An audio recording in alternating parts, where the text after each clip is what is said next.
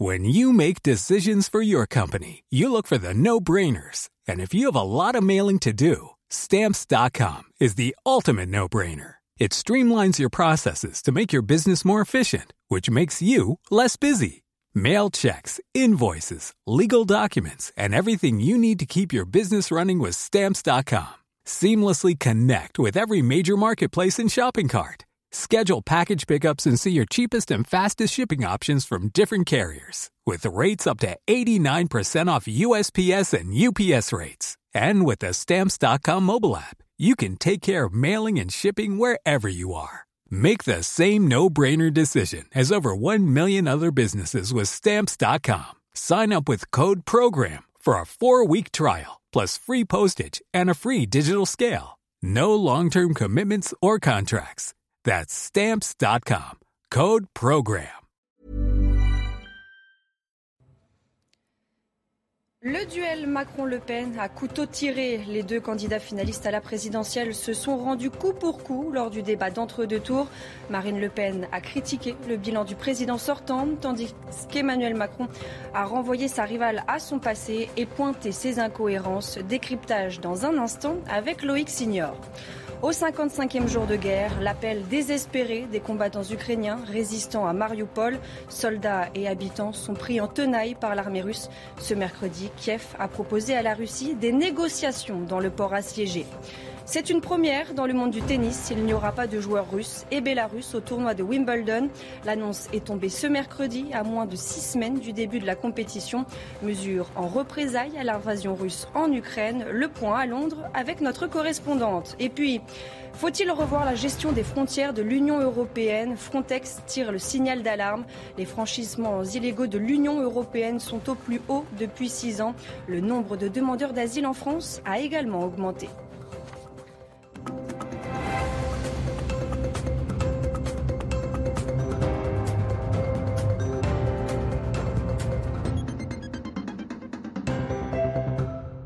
Bonsoir à tous et bienvenue dans votre édition de la nuit. À la une, le Emmanuel Macron et Marine Le Pen à couteau tiré dans ce débat d'entre-deux tours.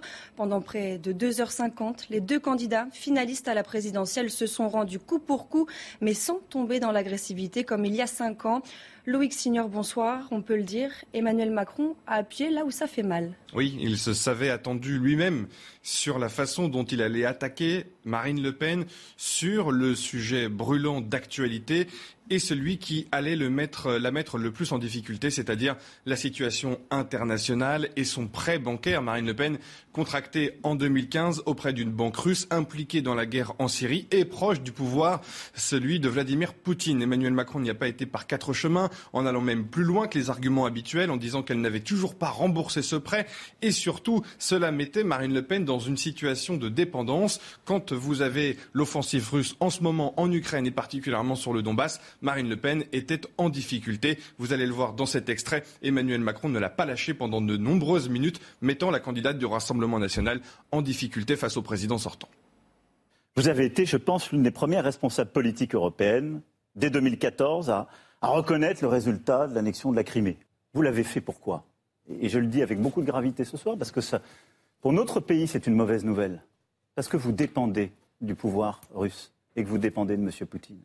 Parce que quelques mois après avoir dit cela, Madame Le Pen, vous avez contracté un prêt en 2015 auprès d'une banque russe alors Emmanuel Macron ne s'est pas simplement appuyé sur ce dossier russe pour attaquer Marine Le Pen tout de suite dès le premier thème choisi, tiré au sort par les deux candidats, le pouvoir d'achat, censé être le thème privilégié de Marine Le Pen. Emmanuel Macron a renvoyé le projet de Marine Le Pen contre sa représentante, notamment sur la TVA qu'elle veut baisser sur les produits énergétiques, le carburant, le fioul, le gaz. Emmanuel Macron juge que cela coûterait plus cher à la fin aux Français. Idem sur ses propositions concernant les salaires. Ce n'est pas vous, lui a-t-il dit, qui allez baisser les salaires, euh, augmenter les salaires sur la fiche de paye des salariés. Emmanuel Macron a reproduit les mêmes attaques au fur et à mesure du débat, notamment sur l'environnement. Le président sortant juge la candidate du Rassemblement national climato-sceptique. L'occasion pour Marine Le Pen de lui répondre qu'il était lui-même climato-hypocrite. Bref, un dialogue de sourds entre les deux, de meilleure tenue qu'en 2017. Pas de grandes erreurs du côté de Marine Le Pen, mais Emmanuel Macron l'a sans cesse rappelé à son bilan, notamment en tant que députée, tantôt absente de l'Assemblée nationale, ou alors votant contre les projets d'union nationale, notamment au moment du Covid. Emmanuel Macron sort vainqueur de ce débat, mais pas par chaos comme en 2017, plutôt au point. Marine Le Pen, trop sur la défensive, s'est laissée embarquer sur le terrain du président de la République. Merci beaucoup Loïc pour toutes ces précisions. Marine Le Pen, justement, vous venez de le dire, qui ne voulait pas refaire les mêmes erreurs qu'en 2017. La candidate s'est montrée plus calme et plus concentrée. Alors que faut-il retenir de sa prestation? On fait le point avec Elodie Huchard. Son entourage assurait qu'elle avait appris de ses erreurs, que Marine Le Pen avait un projet bien plus cohérent, des mesures davantage chiffrées. Et pourtant, à plusieurs reprises, elle a été prise en défaut par Emmanuel Macron, qui l'accusait d'avoir des chiffres faux, d'avoir des mesures économiques qui n'étaient pas budgétées. Et puis surtout, sur le fond, Marine Le Pen, elle voulait faire oublier certaines idées un peu trop crispantes pour l'opinion qui la rendait inaudible. Elle s'est exprimée notamment sur son revirement sur la sortie de l'Union européenne. Je vous propose de l'écouter. J'ai bien compris que vous souhaitiez remplacer la souveraineté française par la souveraineté européenne. Vous en avez d'ailleurs, vous l'avez fait d'ailleurs symboliquement euh, en remplaçant le drapeau français sous l'arc de triomphe par, le drapeau, euh, par le drapeau européen. Euh, L'Europe, c'est pas tout ou rien. C'est pas on prend tout et on ne dit rien, ou alors on ne prend rien. Je souhaite rester dans l'Union européenne. Je souhaite profondément la faire modifier pour effectivement faire émerger une alliance européenne des nations. Sur le ton en 2017, Marine Le Pen avait été jugée trop agressive. Là, on l'a vu beaucoup plus euh, calme, mais presque passive parfois quand son adversaire arrivait à lui imposer ses thèmes de débat. Et puis, Marine Le Pen, on sait, elle voulait prendre sa revanche cinq ans après. Et finalement, même si les équipes font bonne figure, on imagine que le résultat n'était pas celui imaginé. Et puis ce débat, Laurence Ferrari et Sonia Mabrouk qui reviendront longuement ce jeudi en présence du ministre de l'Intérieur Gérald Darmanin. Rendez-vous à ne pas manquer, c'est à partir de 8h et en direct sur CNews. L'actualité est toujours marquée par la guerre en Ukraine, à l'est du pays. La ville de Mariupol est sur le point de tomber. Kiev a proposé à Moscou des négociations dans le port assiégé pour, dit le négociateur ukrainien, sauver les soldats, les civils, les enfants, les personnes vivantes et blessées. Sur place, les derniers soldats ukrainiens retranchés sont inquiets. Ils ne savent pas combien de temps ils vont encore pouvoir tenir. On fait le point avec Adrien Spiteri. Des bombardements incessants dans cette usine métallurgique d'Azovstal. À l'intérieur sont retranchés les derniers combattants de Mariupol. Pris en tenaille par l'armée russe, ils lancent un appel à l'aide. C'est notre appel au monde. Ça pourrait bien être le dernier appel de notre vie. Nous vivons peut-être nos derniers jours, voire nos dernières heures. L'ennemi est dix fois plus nombreux que nous. Il a l'avantage dans les airs, dans l'artillerie, dans ses forces terrestres au niveau de l'équipement et des chars. Nous appelons et supplions tous les dirigeants du monde de nous aider.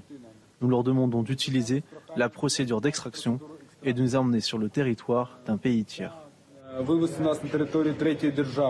De son côté, la Russie appelle toute l'armée ukrainienne à déposer les armes dans ce cas où l'Union européenne, forte de son soutien à l'Ukraine, Charles Michel a rencontré Volodymyr Zelensky au cours de son déplacement à Kiev et Borodyanka, théâtre de massacres de civils. Le président du Conseil européen a assuré que Vladimir Poutine ne réussira pas à diviser les Européens et que l'Union européenne fera tout pour que l'Ukraine gagne la guerre. Je vous propose de l'écouter. En ce qui concerne notre future adhésion à l'Union européenne, il s'agit d'une priorité pour notre État. Une priorité pour la force de notre peuple qui est prêt à défendre notre terre contre les envahisseurs russes, même sans armes. Pendant ce temps, l'armée russe a, elle, affirmé avoir réussi son premier tir d'essai du missile balistique intercontinental Sarma, une arme nouvelle génération de très longue portée, saluée par Vladimir Poutine comme sans équivalent. Écoutez. Chers camarades, je vous félicite pour le lancement réussi du missile balistique intercontinental Sarmat. Il s'agit d'un événement capital dans le développement des systèmes d'armes avancées de l'armée russe. Le nouveau complexe possède les plus hautes caractéristiques tactiques et techniques et peut pénétrer toute défense antimissile moderne. Il n'y a pas d'équivalent dans le monde et il n'y en aura pas avant longtemps. La Finlande va-t-elle rejoindre l'OTAN? Sa candidature est désormais très probable. Le Parlement finlandais a démarré ce mercredi les débats, l'objectif étant de se protéger contre une éventuelle agression russe, et ce, malgré les avertissements de Moscou concernant des renforts nucléaires dans la région baltique. Nouvelle sanction des Occidentaux contre la Russie, cette fois sur le terrain sportif. Les joueurs de tennis russes et bélarusses sont exclus du tournoi de Wimbledon. C'est le premier tournoi de tennis à écarter individuellement ses joueurs. Les précisions depuis Londres avec notre correspondante Sarah Menaille. C'est désormais officiel, il n'y aura pas d'athlètes russes ni bélarusses à Wimbledon cet été. Décision prise et annoncée par l'organisation du tournoi qui a justifié sa décision évidemment par l'invasion russe en Ukraine et c'est une grande première parce que jusqu'ici, les compétitions qui devaient être organisées en Russie et en Biélorussie avaient été évidemment annulées, mais les athlètes russes et bélarusses avaient été autorisés à participer à d'autres compétitions internationales sans mention de leur pays ni de leur drapeau. Et Wimbledon, donc dans la lignée des tensions entre Londres et Moscou, devient le premier tournoi à les bannir complètement. Alors cette décision, elle aura un impact forcément sur le côté sportif avec l'exclusion de joueurs majeurs, puisqu'actuellement il y a quatre Russes qui se trouvent dans le top 30, et notamment le numéro 2 mondial, Danil Medvedev, le joueur russe de 26 ans, qui a remporté l'US Open au mois de septembre et qui était l'un des grands favoris de la compétition. Eh bien, il ne pourra pas participer à Wimbledon. Le tableau féminin du tournoi devrait lui aussi être chamboulé. Et Wimbledon qui devient donc le premier tournoi à bannir complètement les athlètes russes et bélorusses. Depuis le mois de janvier, plus de 40 300 franchissements illégaux de migrants ont été détectés aux frontières de l'Union européenne, un chiffre au plus haut depuis six ans. Face à la situation, Frontex tire le signal d'alarme. Les explications signées Mario Bazac.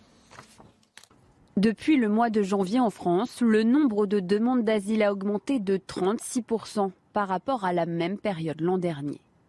28 405 demandes ont été formulées auprès de l'Office français pour la protection des réfugiés et des apatrides. Cette hausse s'inscrit dans un contexte général de reprise des flux migratoires. Le nombre de franchissements illégaux des frontières vers l'Union européenne est même le plus élevé depuis six ans. Plus de 40 300 franchissements détectés depuis le mois de janvier, soit 57% de plus qu'il y a un an. Une augmentation qui n'est pas la conséquence de la guerre en Ukraine. Le nombre de réfugiés ukrainiens n'est pas pris en compte par l'Agence européenne de protection des frontières. Les routes retracées par Frontex sont majoritairement empruntées par des Syriens et des Afghans via les Balkans, par des Nigériens et des Congolais en Méditerranée orientale, et par des Marocains et des Guinéens depuis l'Afrique occidentale.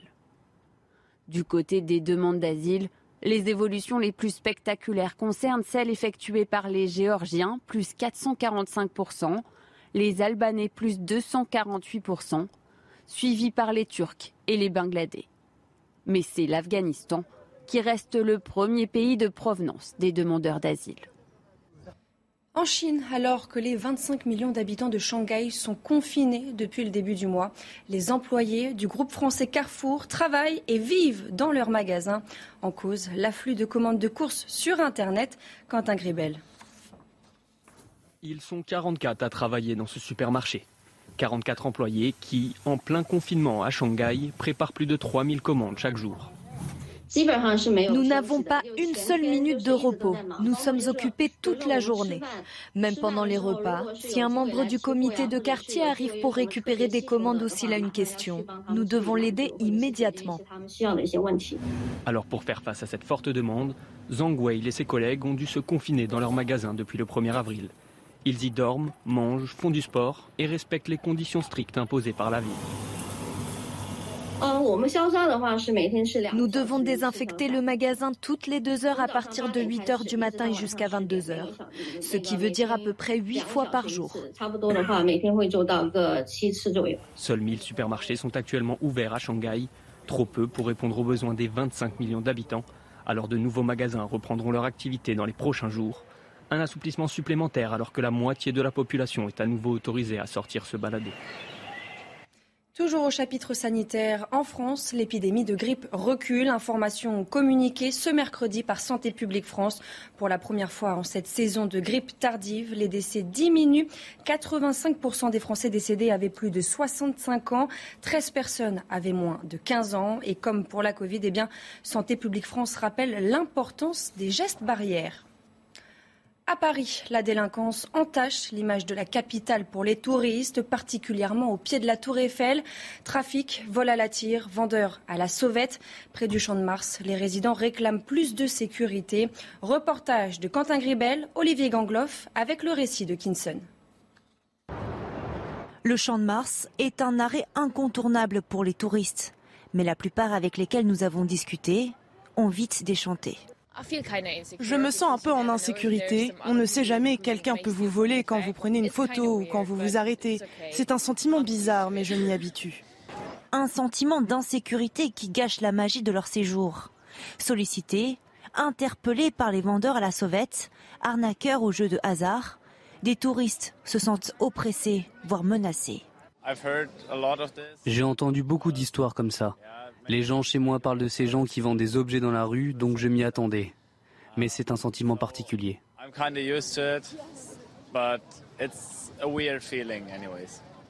Tu te sens en insécurité? Un peu, oui. L'insécurité se ressent surtout lorsque la nuit tombe. Ce que je trouve anormal, c'est de les voir vendre de l'alcool, en fait, euh, euh, voilà, sur le bord de la route. J'imagine qu'ils ne contrôlent pas si ce sont des mineurs ou, ou même tout simplement voilà, la consommation d'alcool le soir en pleine rue. Les policiers du 7e arrondissement déplorent une délinquance liée à l'attrait de la Tour Eiffel qui nuit beaucoup plus aux touristes victimes de vols ou d'escroqueries qu'aux riverains. Et puis, avez-vous pour habitude de conserver les tickets de caisse de vos achats? Si c'est le cas, eh bien, sachez qu'à partir de janvier 2023, les commerçants ne seront plus dans l'obligation de vous le donner. Vous pourrez bien sûr le demander. Plusieurs associations sont déjà vent debout contre cette décision. Jérôme Rampenot est allé demander l'avis aux habitants de Bordeaux. Regardez. Les tickets de caisse qui envahissent nos portefeuilles ne seront plus obligatoires à partir de janvier 2023. Et certains magasins ont déjà commencé à en imprimer moins. On a un système de compte fidélité, comme ça, ce qui permet aux clients de ne pas souvent prendre le ticket de caisse et d'avoir quand même un achat qui est enregistré en boutique. Les clientes se sont déjà bien habituées à ce système.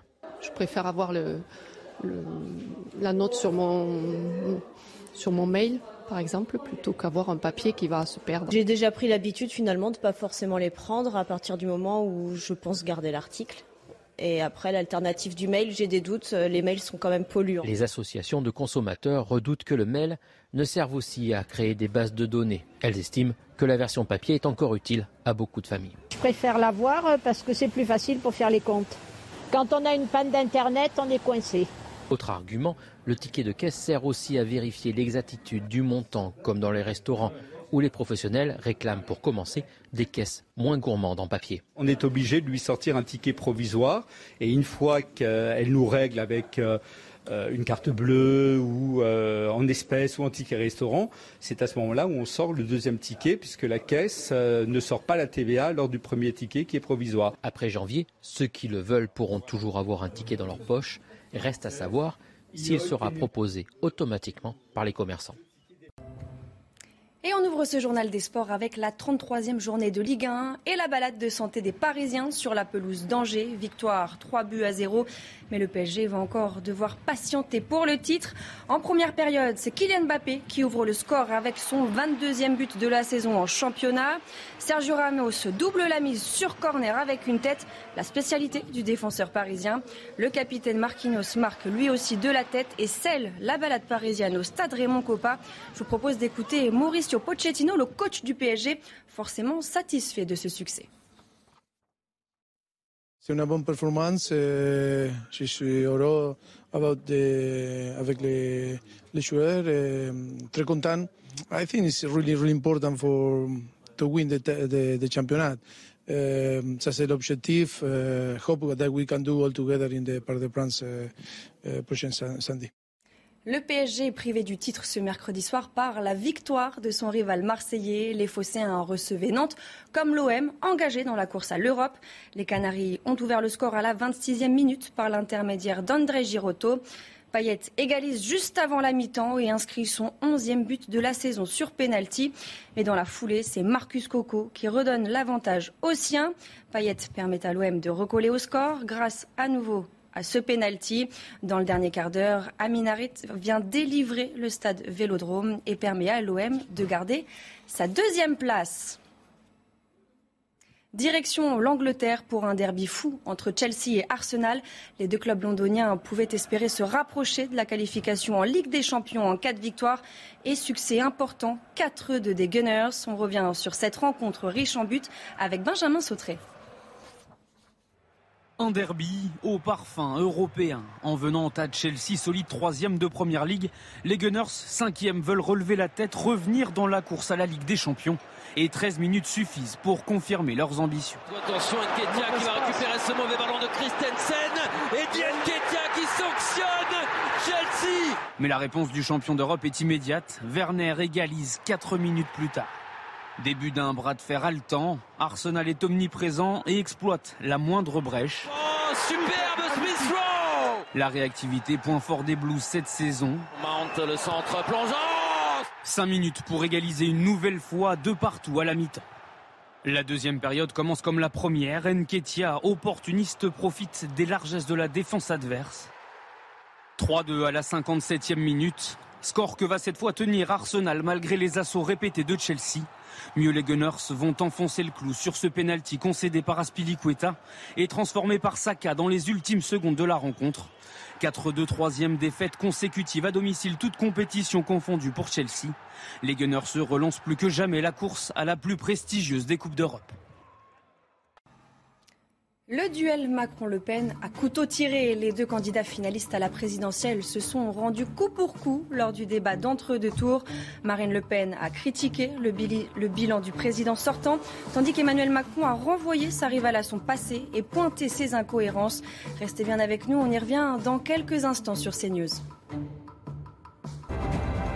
Retrouvez tous nos programmes et plus sur cnews.fr.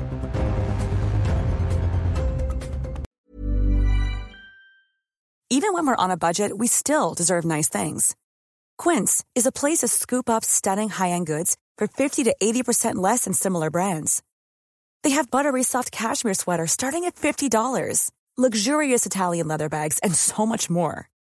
Plus, Quince only works with factories that use safe, ethical, and responsible manufacturing. Get the high-end goods you'll love without the high price tag with Quince. Go to quince.com/style for free shipping and 365-day returns.